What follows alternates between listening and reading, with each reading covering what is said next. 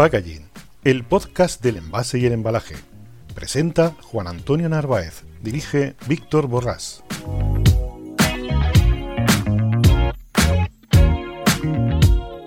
Hola queridos oyentes, ¿cómo estáis? Un martes más aquí en Packaging Podcast. Para aquellos que no me conozcáis, me llamo Víctor Borrás, soy el responsable de marketing de Nauf Industries en España, además de quien dirige este programa. Y para aquellos que sea la primera vez que escucháis nuestro programa, saber que Packaging Podcast es un podcast de carácter divulgativo que tiene como misión, y así por lo menos nos los hemos propuesto, es enseñar y educar sobre packaging con una visión 360. Tratamos temas muy variados, legislativos, materiales, soluciones y hacemos entrevistas a un montón de personajes que trabajan en este sector. Y hoy voy a hacer un capítulo un poquito más breve, pero no por ello, y así lo pienso yo, no deja de ser menos interesante que los realizados en días anteriores. Hoy vamos a tratar sobre cuáles son las mejores prácticas para diseñar un empaque, un packaging, un envase hoy en día. ¿Y por qué digo esto? Pues ya sabéis que yo desde hace ya muchas semanas incidiendo sobre la importancia de las tendencias del consumidor. Y aquí en el diseño es muy importante tenerlo en cuenta. Porque hoy en día hay tal variedad y tal volumen de productos en los lineales que tenemos ya no solamente que llamar la atención. Porque bueno, pues ya sabemos que con algún artificio podemos realizarlo. Sino hoy en día además tenemos que ganarnos su confianza. Y para eso tenemos que tener muy claro cuál es el comportamiento reciente que tiene el consumidor de hoy en día. Y además hay que tener en cuenta que las generaciones que vienen son muy distintas de las que estamos. Y eso hay que tenerlo muy claro hoy en día a la hora de diseñar un packaging. Porque la manera que pienso yo, con la que piensa nuestros hijos, como ya os habréis dado cuenta, es muy distinta. Así es que hoy vamos a empezar este capítulo recordando cuáles son estas últimas tendencias en el consumidor de hoy en día, para que a partir de ahí pues demos una serie de consejos o de prácticas a la hora de diseñar nuestro packaging. Como sabéis, tras el COVID, pues la verdad ha habido una revolución. Una revolución en el comportamiento del consumidor e incluso cuáles son sus preferencias. Hay algunas de ellas que seguramente no nos demos cuenta porque han ido evolucionando y se han convertido en naturales a nuestro día a día.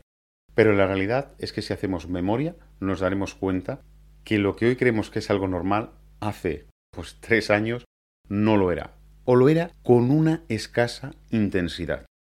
Porque hoy en día muchos de estos cambios hoy han venido para quedarse y además se están multiplicando. En esas tendencias que mencionaba antes, y las vuelvo a recordar, están basadas en cinco grandes pilares. Una es el bienestar, otras son los derechos y valores, es decir, el respeto, la protección, el que los valores sean tangibles y los beneficios sean medibles, la identidad y al mismo tiempo la experiencia, es decir, poderse identificar como tal dentro de un conjunto de personas, de una colectividad. Pero no quiere decir que todos seamos iguales sino identificarse dentro de una de las miles de comunidades que existen hoy en día. Además, el medio ambiente ha venido para quedarse, ya lo sabemos, ya no simplemente por todo este jaleo normativo legislativo, que si bien creo que su filosofía es muy importante y creo no solamente que es importante, sino que ha venido para mejorar, pero el consumidor no va tan allá. El consumidor en realidad lo único que quiere es estar conectado con su entorno, pero cada uno lo reflejamos de una manera completamente distinta. Y ahí es donde radica hoy la dificultad a la hora de diseñar nuestro packaging. Y por último está la experiencia y la tecnología. Es decir, tenemos que tener en cuenta que el consumidor de hoy en día, pero no ya nosotros con una determinada edad, sino los que vienen, están buscando nuevas experiencias y nuevas sensaciones. Y siempre tenemos que tener en cuenta de que esa experiencia de la generación millennial o la generación Z las buscan a través en muchos casos a través de la digitalización. Como podéis ver, hoy en día el diseño de un packaging va mucho más allá de enseñar la marca y ponerla en grande. Hay que tener en cuenta esa experiencia de usuario y hay que entender qué es lo que quieren de nosotros como marca. Pero claro, no nos podemos dirigir a todos con la misma voz, sino que tenemos que tener muy claro cuál es el grupo, el grupo demográfico al cual nos queremos dirigir. Y teniendo en cuenta las tendencias que antes he comentado, pues vamos a hablar de cuáles son estas mejores prácticas. La primera ya la hemos dicho, creo que incluso la he repetido varias veces, y es que hay que poner al consumidor en el centro del diseño. Hay que tener en cuenta de que el consumidor de hoy ya no simplemente busca una marca. De hecho, creo que sois muy conscientes de la cantidad de nuevas marcas que han aparecido en el mercado y cómo rápidamente han venido para quedarse. Es verdad que se lanzan muchísimas otras y desaparecen, pero hay muchas que hace cinco años o menos incluso no conocíamos y de repente hay un clic que hace que el consumidor lo siga consumiendo y de repente aparezca como una nueva marca en el lineal. Un ejemplo claro lo tenemos con las zapatillas fritas tenéis que ver la cantidad de nuevas marcas que hay de patatillas. Y fijaros la gran variedad. Y muchas de ellas son marcas que ni conocemos. Pero va dirigida a un determinado perfil de consumidor. ¿Por qué? Porque se han preocupado en ver cuáles son sus problemas. No tanto sus problemas, sino realmente lo que buscan. Buscan una de esas tendencias que he nombrado antes, a que se sienten identificados con esa marca. Al final la variedad de precios o la variación de precios es relativamente pequeña, pero el hecho de que conecten con esa parte del sentimiento en el cual el consumidor se identifique con esa marca, porque esa marca ha tenido muy claro que deben de ser el centro a la hora de diseñarse. Cuando hablamos de diseño no me refiero únicamente a la imagen, al dibujo, a los colores, sino también al texto y a la expresión. Tienen que tener hoy en día algo que les sienta familiar, pero al mismo tiempo buscan algo disruptivo, que les haga ese chasquido, ¿no? Como dicen los ingleses, ese snapshot, que les abra sin ser ellos conscientes y entonces dicen, hombre, aunque no, no, lo expresan evidentemente, pero internamente dicen, hombre, ¿por qué? Ah, pues mira, pues por alguna razón ese clic que hacen les obliga de una manera indirecta, no, no podríamos decir obligar, pero sí les induce a coger ese nuevo empaque de ese producto frente a otro producto que seguramente ya habían conocido y ya les era familiar. Bueno, vamos al segundo de los consejos. Si hemos dicho que es muy importante tener al consumidor en el centro, pues también si lo tenemos en el centro hay que establecer un mensaje original, pero al mismo tiempo familiar, pero que lo conecte y además esté dentro de nuestros valores. Y entonces nos deberíamos hacer preguntas como ¿qué es lo que hace que nuestro producto sea diferente a los demás? ¿O cuáles son los valores de mi marca que se diferencian con respecto a las otras? ¿Cuál es el mensaje que les quiero transmitir para diferenciarme a los demás? ¿Cómo puedo hacer para destacarme de la competencia? Bueno, esta y otras muchísimas preguntas pues lo podemos hacer en la técnica que es el brainstorming, ¿no? La, lluvia de ideas que conocemos todos nosotros. De ahí yo también os animo que a la hora de hacer el diseño, que es una de las técnicas o una de las herramientas que se utilizan para diseñar el empaque, es que utilicemos herramientas del design thinking. Que la verdad, pensándolo, haremos un día de estos un capítulo específico sobre la importancia de utilizar herramientas del design thinking a la hora de diseñar nuestro packaging. Es muy importante pensar en lo que hace nuestra marca y qué hace nuestro producto que sea único y especial para el consumidor para el que nos dirigimos. Y además hay que reducirlo a la mínima expresión para que el mensaje sea muy directo y evidentemente tiene que tener un valor diferencial muy alto y claro con respecto al de nuestra competencia.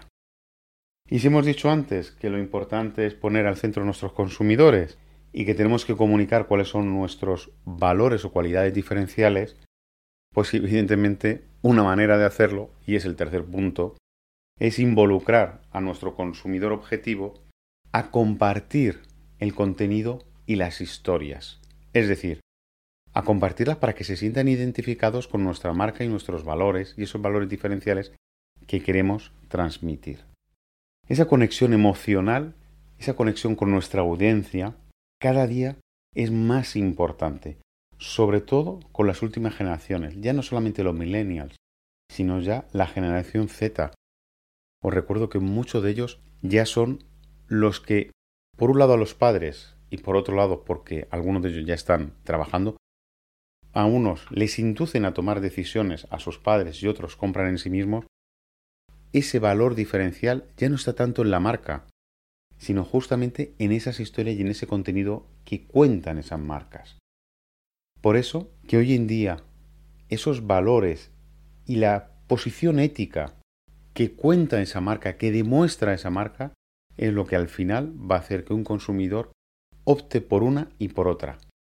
Hoy en día las grandes marcas, si bien tienen una posición preponderante, porque al final tenemos en nuestra mente esa marca que conocemos de toda la vida, pero no nos equivoquemos. Hoy en día la entrada de una nueva marca, no quiero decir que sea fácil, pero no es tan complicado si somos capaces de hacer un buen estudio de mercado y tener en cuenta qué es lo que quiere el consumidor al cual nosotros nos dirigimos.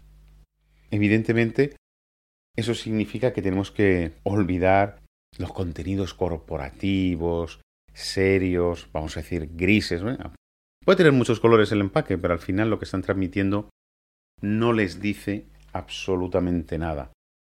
Hoy, por el contrario, hay que transmitir, tienen que ser mucho más personales y expresivos. Y ya sabéis que otras veces he comentado cómo la digitalización nos ayuda justamente a involucrar al consumidor a poder contarnos historias. ¿Cómo? Oye, pues tan sencillo a lo mejor, que esto ya está muy manido, ¿no? Pero tienes un código QR, le estás diciendo, oye, ¿quieres averiguar de dónde procede nuestras materias primas?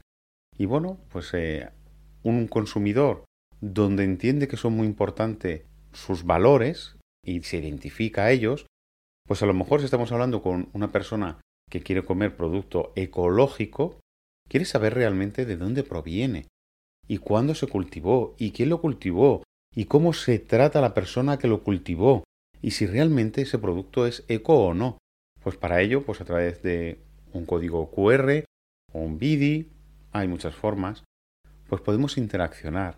Interaccionar incluso que una vez que haya entrado a través de un móvil y haya podido satisfacer esa curiosidad porque quiere saber si realmente esa marca se identifica con sus principios, pues luego le permitamos poder interactuar por realizando preguntas o, o comentarios y donde haya esa fluencia de pregunta-respuesta que al final es lo que está buscando el consumidor de hoy en día. El consumidor de hoy en día no es pasivo. Las nuevas generaciones tienen, si se identifican, son muy activas con las marcas. Y el hecho de que sean muy activas es de una gran suerte, porque les permite a las marcas, si son capaces de establecer esas conversaciones, entender qué es lo que está buscando su consumidor objetivo, qué es lo que le desea, qué es lo que le gusta, qué es lo que al final les hace comprar su marca y no otra. Y eso simplemente, simplemente entre comillas, evidentemente, gracias a esa historia, ese contenido que previamente a través de estudios de mercado, pues nos permiten, eso sí, estudios de mercado, pues no estoy preguntando, sino de realmente donde podemos ver, testar realmente cuál es la experiencia que está queriendo encontrar ese consumidor, ¿no? No he comentado, pero creo que en otros capítulos lo hemos visto y si no os animo a, a que los escuchéis. También es muy importante que tengamos en cuenta el texto que ya lo he dicho, que el texto ellos se sientan reflejados con su forma de ser, pero cuidado, los colores y las formas también. Si os estáis fijando, en los últimos años están apareciendo muchos packaging, muchos empaques, muchos envases, en donde el dibujo toma muchísima relevancia. En otros casos son diseños muy limpios, muy sencillos, con un mensaje muy claro. Evidentemente cada uno de ellos en función del tipo de producto que sea y el destinatario, es decir, al consumidor al cual se dirige, pues así lo trabajan. Es muy importante tener en cuenta de que ya los convencionalismos hoy en día ya no sirven. Hay que tener muy claro que el consumidor de hoy en día es muy exigente, porque está buscando su experiencia única. Ya lo lo hemos comentado al principio con el tema de las tendencias. Y hemos dicho que el tercer pilar es la identidad.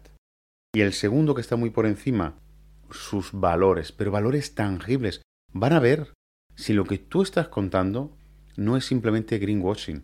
Es decir, no simplemente estás, pues, contándolo por contar, sino que realmente hay una base detrás en la cual demuestres que eso que dices es cierto. De ahí esa interactuación, porque van a querer averiguarlo.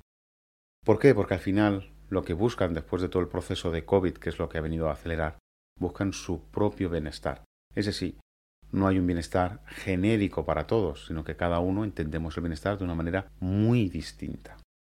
Pero bueno, todo esto así contado parece muy fácil. Pero cuidado, cuando estamos, por ejemplo, en un proceso de cambio de ese packaging, tenemos que hacer un proceso de transición y no simplemente no podemos olvidar el pasado, porque al final no podemos obviar que tenemos consumidores que ya estaban comprando nuestro producto.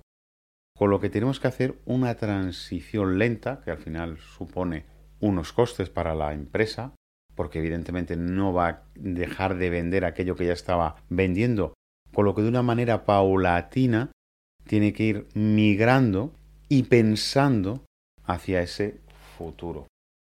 Hoy en día, pues si pensamos en futuro, lo que tenemos que tener muy claro es el tema de la sostenibilidad, el tema de la ecología, el tema del origen de las materias primas. Hay que tener muy claro cómo y cuándo se consume hoy nuestro producto y después la parte de experiencia y usabilidad. ¿Quién no ha tenido una mala experiencia a la hora de abrir un envase, donde no ha habido manera de quitarle ese film y al final te has manchado?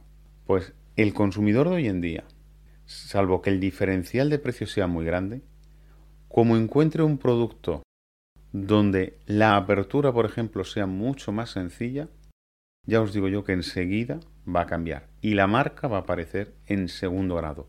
¿Por qué? Porque se siente identificado y ve que esa marca se ha preocupado por él y ha buscado un sistema de apertura mucho más sencillo que le facilita la vida, que es al final lo que busca el consumidor de hoy en día, que lo podríamos englobar dentro de ese gran concepto de bienestar. Le da tranquilidad, no se tiene que preocupar si se mancha o no se mancha, no tiene que hacer un esfuerzo extra para poder abrirlo, no tiene por qué coger unas tijeras. Eso es el consumidor de hoy en día. Es cierto que ya va apareciendo desde hace unos años, pero hoy, desde los últimos años y sobre todo las últimas generaciones, ya os digo yo que lo valoran muchísimo.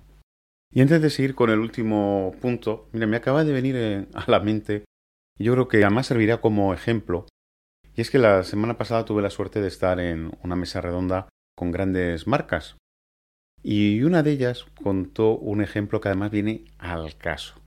Y es el tema del vegetariano. Y me gustó y lo traigo como ejemplo. Y me río porque la condición humana es muy complicada. Y fijaros lo complicado que hoy en día lo tenemos las marcas a la hora de poder transmitir. Y estamos hablando del vegetariano, una parte ¿eh? del vegetariano, que lo llamó el flexitarianismo, no lo sé ni pronunciar que son aquellas personas que quieren comer vegetal, vegetariano, quieren ser vegetarianos, pero, y además así no lo expresaba, pero que tenga sabor a carne. ¿eh? Y a mí me sorprendió, porque en ese caso, las marcas, para aquel perfil de consumidor que se dirija a ese concreto vegetariano, es decir, no un vegetariano estricto, pues tiene que hacer una hamburguesa vegetal, pero con la apariencia de que se está comiendo un solomillo de primera. Fijaros lo complicado que hoy en día y lo importante que es saber que es poner al consumidor en el centro del diseño. Pues imaginaros cómo tiene que ser ese packaging, ¿no? Tiene que transmitir esa ecología, tiene que transmitir que es 100% vegetal, pero al mismo tiempo, ¿eh? algo complicado, tiene que mostrar un pedazo, en este caso lo digo así porque era el ejemplo, un pedazo de hamburguesa que parece que está sangriente para que le atrae y se lo quiera comer. Pues eso es el consumidor de hoy en día. Y se me olvidaba añadir que hasta que eso no lo hicieron, en este caso, esa marca contaba que las ventas no empezaron a subir. Fijaros lo que os estoy diciendo, ¿eh? Simplemente por esa transmisión y esa imagen. Hasta que encontraron que realmente es lo que quería ese perfil de vegetariano, no creáis que no tiraron dinero porque hicieron muchas pruebas de ensayo y error. Y ya para terminar, y ahí os animo a escuchar un capítulo anterior donde hablábamos justamente de la importancia de la letra, del naming, del lettering, de la caligrafía, que no podéis imaginar hoy en día lo importante que es. Si bien lo es las imágenes y el diseño de esas imágenes, ya no simplemente poner una fotografía, porque dependiendo del perfil que nos dirijamos, pues a veces es interesante poner una fotografía o a lo mejor no.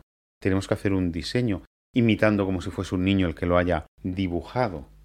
Y justamente está en la redacción creativa, de una manera mucho más informal y personal, cercano al consumidor.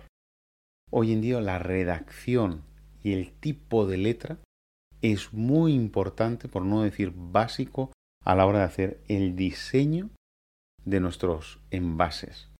De ahí que muchas marcas, sobre todo las marcas de hace muchos años, si os fijáis, han ido evolucionando sus logotipos y los han ido trayendo hacia esas nuevas tendencias. Incluso algunas de ellas hay unas versiones con ligeras modificaciones, pero que van dirigidas a consumidores mucho más jóvenes, donde entienden que ese cambio de caligrafía, ese cambio de la grafía, del diseño, hace que sea mucho más atractiva para ellos y les anime a coger su envase, su empaque, con respecto al otro que tiene al lado del lineal.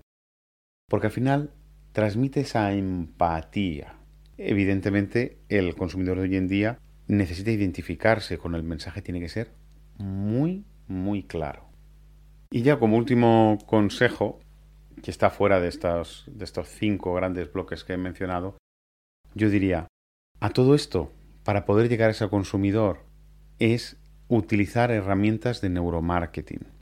Hoy en día, trabajar con empresas de neuromarketing para poder entender qué es lo que quiere nuestro consumidor, porque es muy complejo, es básico.